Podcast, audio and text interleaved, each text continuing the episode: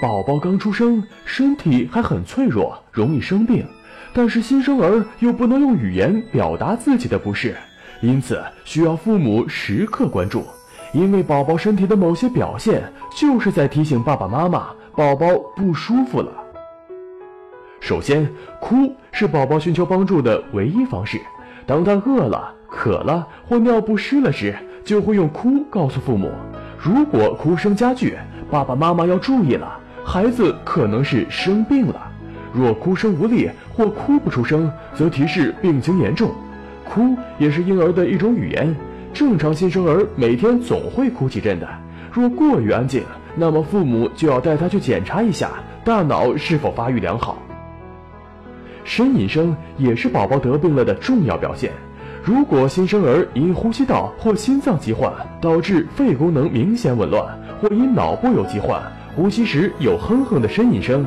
这提示病情严重，应毫不迟疑地送去医院就诊。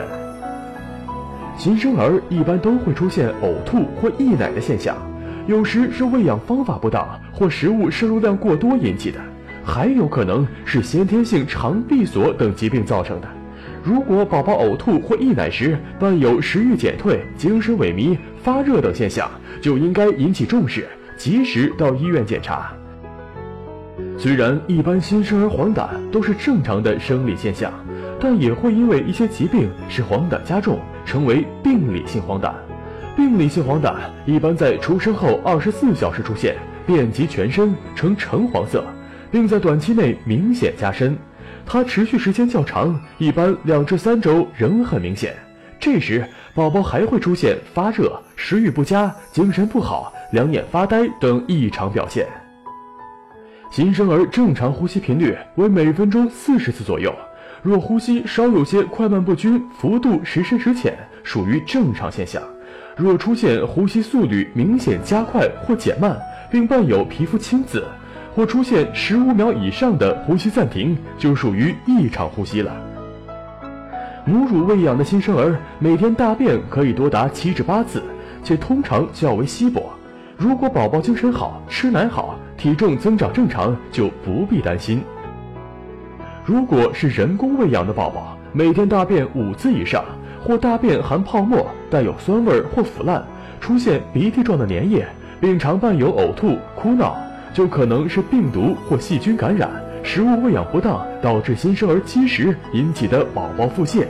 也有少数孩子是因为对牛奶过敏或肠道缺少消化吸收乳糖酶所致。宝宝刚出生时，由于生活环境骤然改变，心肺功能需要调整，皮肤会出现一些青紫，但在出生二十分钟以后会逐渐消失。如果不消失，单纯青紫多为青紫型先天性心脏病的表现，阵阵发青则是由于中枢神经系统疾病或严重感染所致。宝宝皮肤和黏膜苍白也是一种病态。一般出现在环境温度较低或孩子有疾病的情况下，它是由皮肤毛细血管痉挛或血液充盈不足以及贫血引起的。妈妈一定要加强营养，宝宝吸收了足够的营养就会好转。发热是新生儿在细菌或病毒感染时的重要表现之一，常常是在吮奶时，妈妈感觉到孩子口腔发烫，才知道孩子生病了。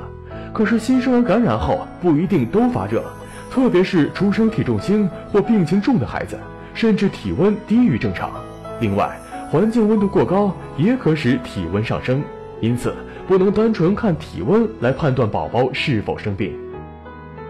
惊厥也是新生儿的一大病症，它是一种神经系统症状。新生儿惊厥常因围产期窒息、产伤性颅内出血、感染等引起。一般很少有典型的抽搐，只有少数新生儿会出现全身或一侧肢体肌肉一阵阵的抽颤，或肌肉持续强直紧张。对于新生儿惊厥，一旦发生，要查清原因，及时处理。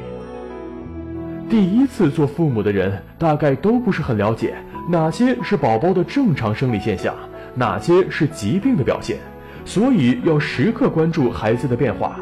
如果发现不妥，最好向医生咨询或及时就诊，以免耽误宝宝的病情。打开微信，搜索“十月呵护”公众号并关注，我们将全天二十四小时为您解答各种孕期问题。十月呵护，期待与您下期见面。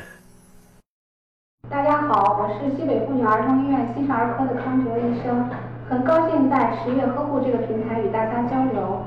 祝愿每位妈妈健康快乐，也祝宝宝健康快乐成长。